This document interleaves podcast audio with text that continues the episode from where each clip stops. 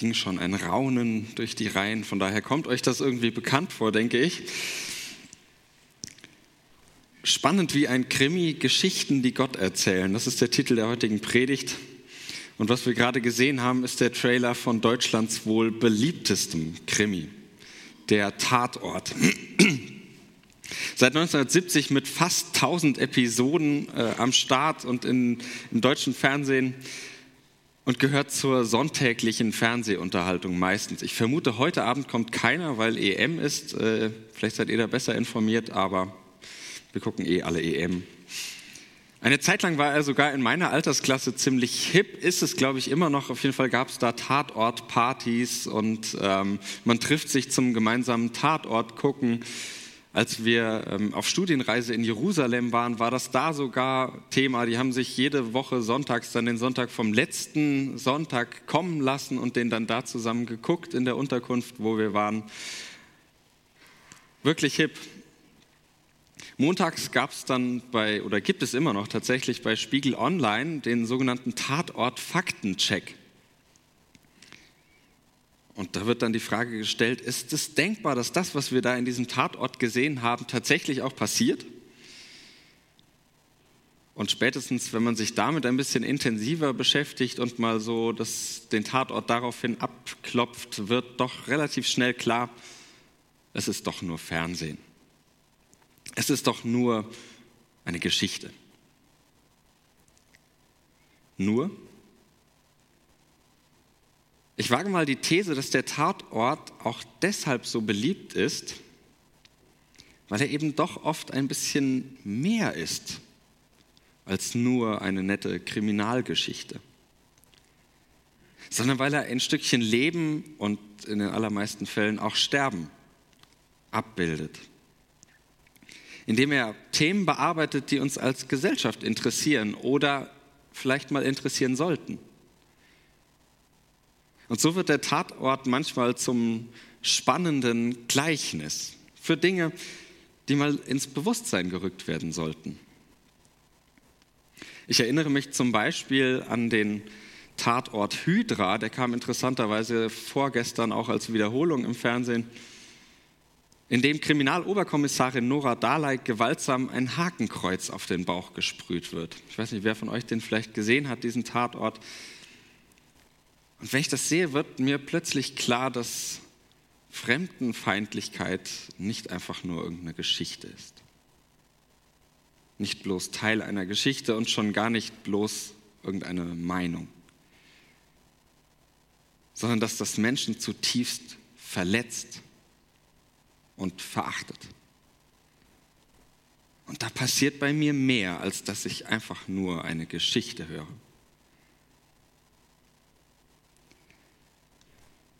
Vielleicht war das auch bei Jesus von Nazareth so und wir steigen mit dieser Predigt in eine neue Predigtreihe ein, die sich mit den Gleichnissen von Jesus beschäftigt. Vielleicht war diesem Jesus das bewusst, dass Geschichten eben doch nicht einfach nur Geschichten sind sondern dass sie bewegen und dass sie etwas auf ganz besondere Art vermitteln. Etwas, was mit bloßen Worten nicht einfach so zu sagen ist. Jedenfalls hat Jesus wohl am liebsten Geschichten erzählt.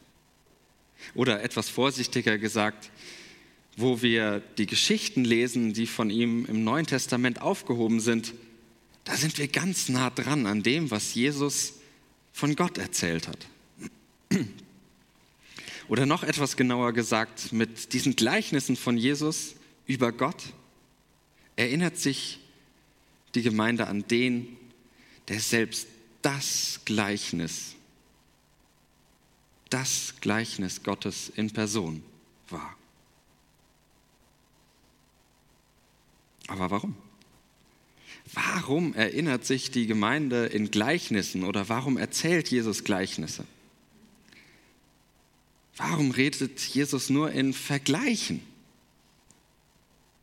Das Markus-Evangelium, aus dem wir uns heute auch einen Text anschauen werden, behauptet in Markus 4, Vers 33, in vielen solchen Gleichnissen verkündete Jesus seine Botschaft, damit die Menschen sie verstehen konnten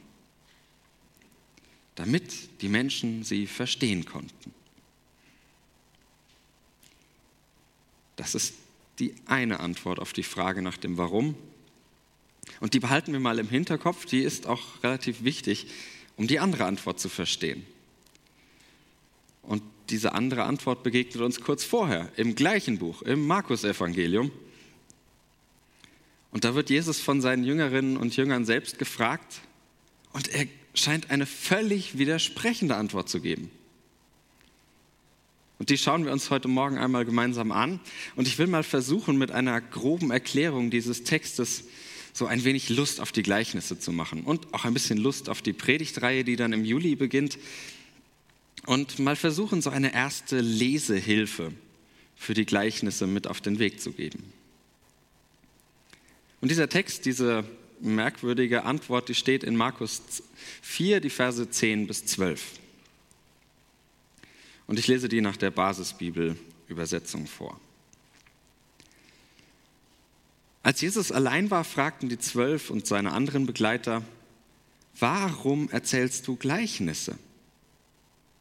Er antwortete ihnen, euch ist das Geheimnis vom Reich Gottes enthüllt. Aber die anderen Menschen erfahren das alles nur in Gleichnissen. Denn sie sollen mit offenen Augen sehen und nichts erkennen. Und sie sollen mit offenen Ohren hören und nichts verstehen. Sie sollen nicht zu Gott umkehren, damit er ihnen ihre Schuld nicht vergibt.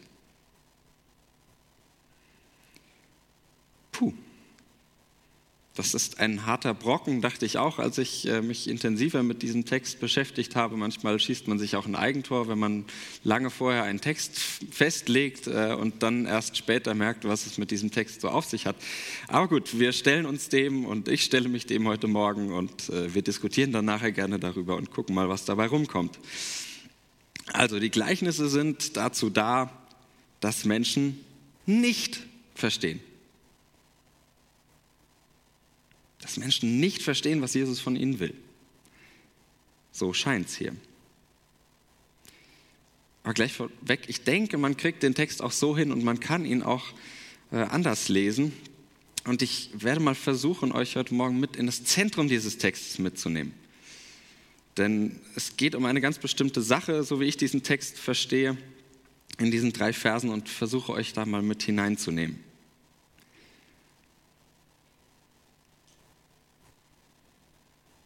Vielleicht ist es eine Eigenart von Geisteswissenschaftlerinnen und Geisteswissenschaftlern, vielleicht eine Marotte von Theologinnen und Theologen.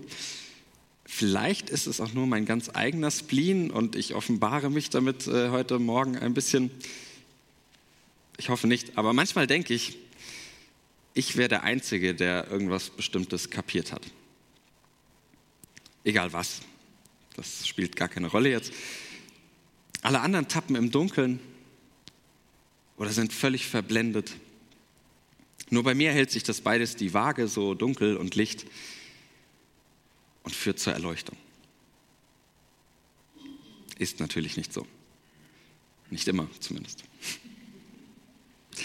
Allerdings glaube und äh, hoffe ich, dass ich damit doch nicht so wirklich alleine bin. Und ich finde, die aktuell laufende Fußball-EM, die führt das immer ganz schön vor Augen auch dass ich damit nicht alleine bin und fördert das zutage, vor allem während und äh, gerne auch nach den Spielen der deutschen Nationalmannschaft. Und das konnte man diese Woche auch wieder schön beobachten. Denn unter uns Bundestrainerinnen und Bundestrainern, wir hätten schon eine bessere Aufstellung gewusst, oder? Wir hätten das Tor vielleicht sogar selbst gemacht. Also die meisten von uns, vermute ich, hätten das Ding reingemacht welches auch immer. Uns war das völlig klar. Denen, Jogi Löw und allen anderen, die da Verantwortung tragen, offenbar nicht. Also zusammengefasst, ich glaube doch, wir kennen das Gefühl, selbst etwas zu wissen, was andere irgendwie nicht wissen, noch nicht eingesehen haben, Und ich mache immer mal wieder die Erfahrung, so blöd das auch klingt, dass mir etwas einleuchtet, was aus meiner Sicht für andere irgendwie im Dunkeln steht. im Dunkeln zu bleiben scheint. Und diese Erfahrung macht ja letztlich auch irgendwie jede Gemeinde. Und jeder Mensch, der versucht, ein Interesse für den christlichen Glauben zu wecken. Viele können damit schlicht nichts anfangen. Und sie verstehen auch gar nicht, was wir überhaupt wollen. Ich vermute, so wird es auch bei den Kurzgeschichten gewesen sein, die Jesus erzählt hat. Ja, vielleicht sind sogar diese Geschichten das beste Beispiel dafür, um zu beschreiben und sich ein Stück weit zu erklären, warum es so unterschiedliche Reaktionen darauf gibt. Warum wir etwas eingesehen haben und andere, salopp gesagt, zu blöd sind, das nicht eingesehen haben. Und ich glaube, das hängt mit dem zusammen, worum es in den Gleichnissen von Jesus geht. Um das Reich Gottes, die Königsherrschaft Gottes, wenn man es ein bisschen anders übersetzt. Es geht ihm darum, wie die Welt aussehen könnte im Sinne Gottes. Wie die Welt im Sinne Gottes aussehen könnte. Er will dafür begeistern, wie sich ein Leben darstellen könnte, das von Gott beherrscht wird. Das heißt, wenn es gelingt, unser Miteinander in einer Weise zu leben, die über ein bloßes Vereinstreiben hinausgeht. Und das übrigens nicht nur innerhalb der Gemeinde. Doch darüber zu reden, das ist problematisch. Zu reden ist immer problematisch, wenn wir über Gott reden wollen, wenn Gott ins Spiel kommt. Denn könnte ein Mensch über Gott reden, wie wir über die Dinge der Welt reden, über Fußball, über den Tatort, was auch immer, dann wäre es in jedem Falle nicht Gott, über den wir reden. Denn Gott ist nicht Welt. Das klingt so banal, aber ist doch so wichtig.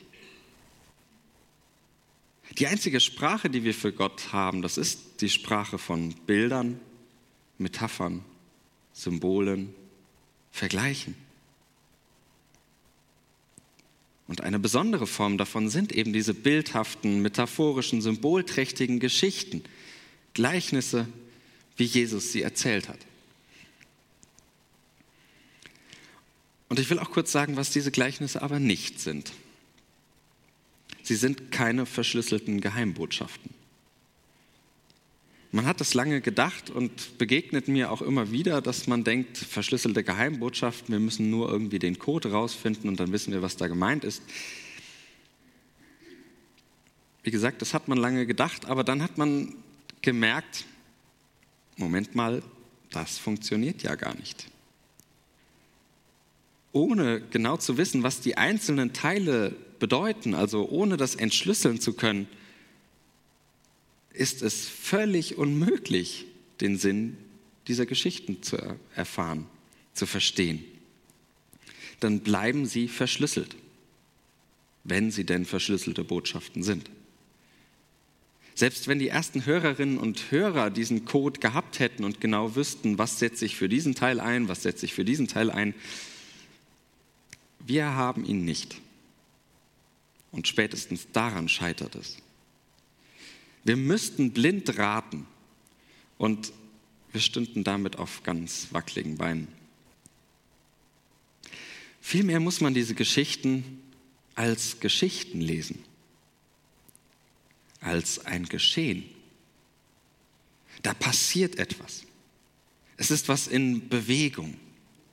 Es geht nicht um ein Eins zu eins, das für das einsetzen und dann bekommt man da irgendwie ein Bild, sondern es geht um das, was passiert. Und in dem, was passiert, blitzt etwas von dem auf, was Königsherrschaft, was Reich Gottes meint. Diese Gleichnisse, die haben als Ganze als dieses ganze Geschehen, die ganze Geschichte, die erzählt wird, eine Pointe, die oftmals überrascht, die zum Nachdenken und zum Nachmachen herausfordert. Weil in diesem Geschehen, das ist vielleicht ein komplizierter Gedanke, in diesem Geschehen passiert Königsherrschaft Gottes. Das passiert. Reich Gottes ist was, was sich ereignet. Immer wieder. Was ich nicht irgendwo festschreiben kann, eins zu eins, das ist jetzt Reich Gottes, das ist nichts, sondern das passiert. Das ist in Bewegung. Bildlich gesprochen, da übernimmt Gott selbst Regie in dieser Geschichte.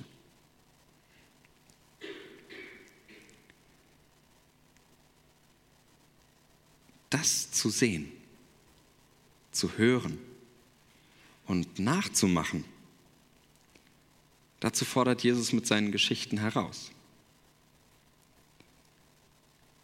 Im mehr oder weniger Alltäglichen und die Gleichnisse erzählen in vielerlei Weise Alltägliches, darin die Spuren Gottes zu entdecken, die Regie Gottes. Aber das muss man lernen.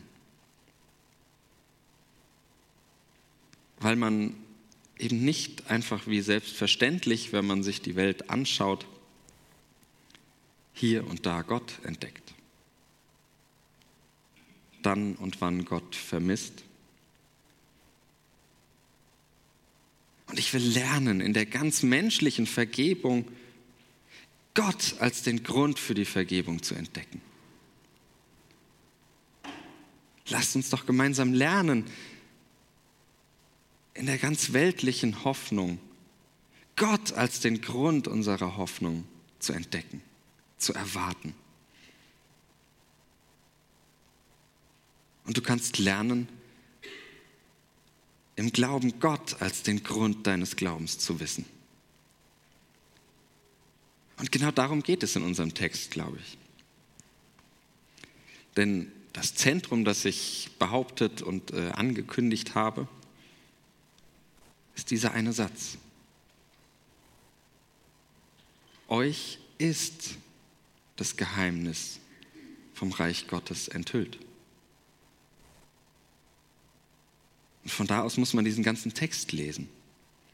Mit anderen Worten, ihr wisst etwas damit anzufangen. Ihr wisst irgendetwas mit Gott in eurem Leben anzufangen.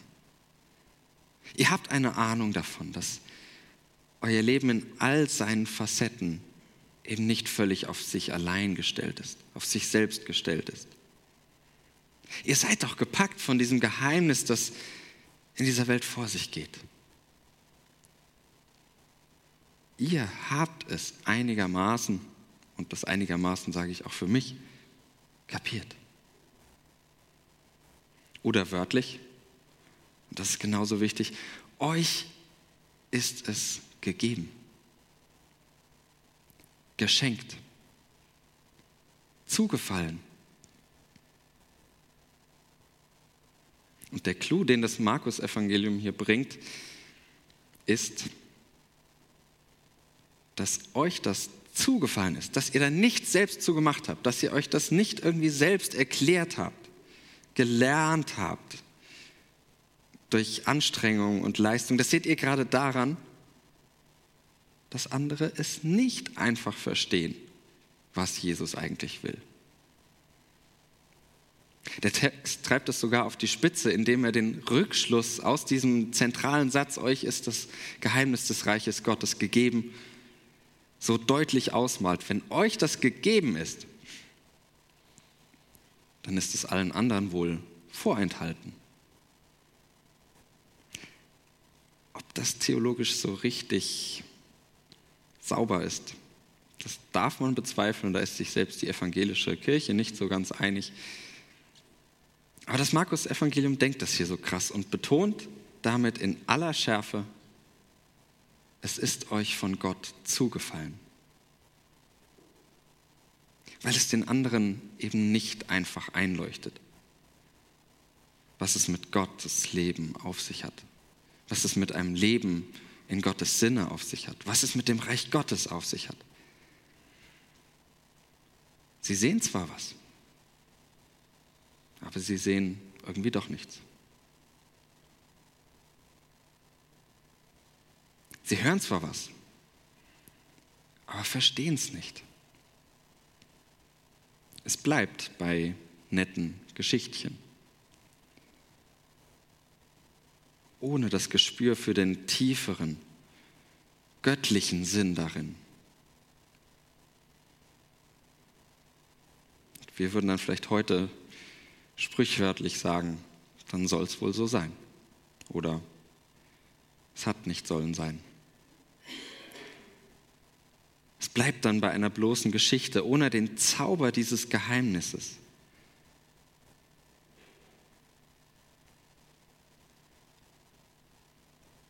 Dieses Geheimnisses, das mich in die Geschichten hineinzieht, involviert.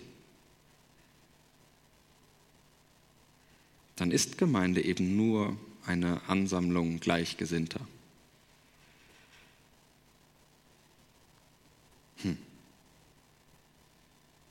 Dann ist Familie eben nur eine biologische Notwendigkeit. Hm. Dann ist Liebe eben nur ein chemischer Prozess in meinem Gehirn. Hm. Alles nicht falsch, aber doch irgendwie arg oberflächlich. Ich glaube, mit den Gleichnissen von Jesus öffnet sich ein Blick in die Tiefe. Nicht in den Abgrund, wobei bei manchen Gleichnissen tatsächlich schon auch ein bisschen, aber sondern vor allem in die tiefe Fülle der Lebensmöglichkeiten, die sich eröffnen, wenn in ihnen das Göttliche an uns herantritt, an unsere eigenen Geschichten, uns in die Geschichten hineinzieht wie ein Tatort, der uns nicht nur fesselt, weil er so spannend ist, sondern weil uns das Thema nahe kommt. Weil das Thema, was mit unserem Leben, mit unserer Gesellschaft, mit unserer Welt zu tun hat. Weil etwas aus meiner Erfahrungswelt in dieser Geschichte passiert und einen tieferen Sinn erfährt. Ich glaube, diese Kurzgeschichten von Jesus, die zeigen ein Stück davon, wie Leben auch möglich wäre. Und gleichzeitig können wir an ihnen lernen und üben, diese göttlichen Möglichkeiten in unserem alltäglichen Leben im doppelten Sinne wahrzunehmen. Wahrzunehmen, erstens sie überhaupt einmal zu entdecken sie zu sehen und zu hören. Und dann zweitens, sie auch wahrzunehmen im Sinne von sie nutzen. Ich glaube, dass es im Grunde und im Glauben gerade darum geht. Sich im ganz natürlichen Leben verzaubern lassen von den Lebensmöglichkeiten Gottes. Von den Möglichkeiten, die Gott schenkt, die uns gegeben sind. Gott und Alltag zusammenzudenken. Genau das geschieht in den Gleichnissen. Wir bekommen ein Gespür für Gott in der Welt, für Gottes Möglichkeiten des Lebens. Oder wie es der große Theologe Friedrich Schleiermacher gesagt hat, wir bekommen Sinn und Geschmack für das Unendliche. Und deshalb glaube ich, dass die Gleichnisse spannend sind wie ein Krimi. Und beliebt wie der Tatort, weil sie irgendwie vom echten Leben erzählen. Und uns dadurch gerade mit hineinnehmen in eine Tiefe des Lebens, die verborgen bleibt, wenn sie nicht von Gott enthüllt wird, wenn Gott sie nicht enthüllt.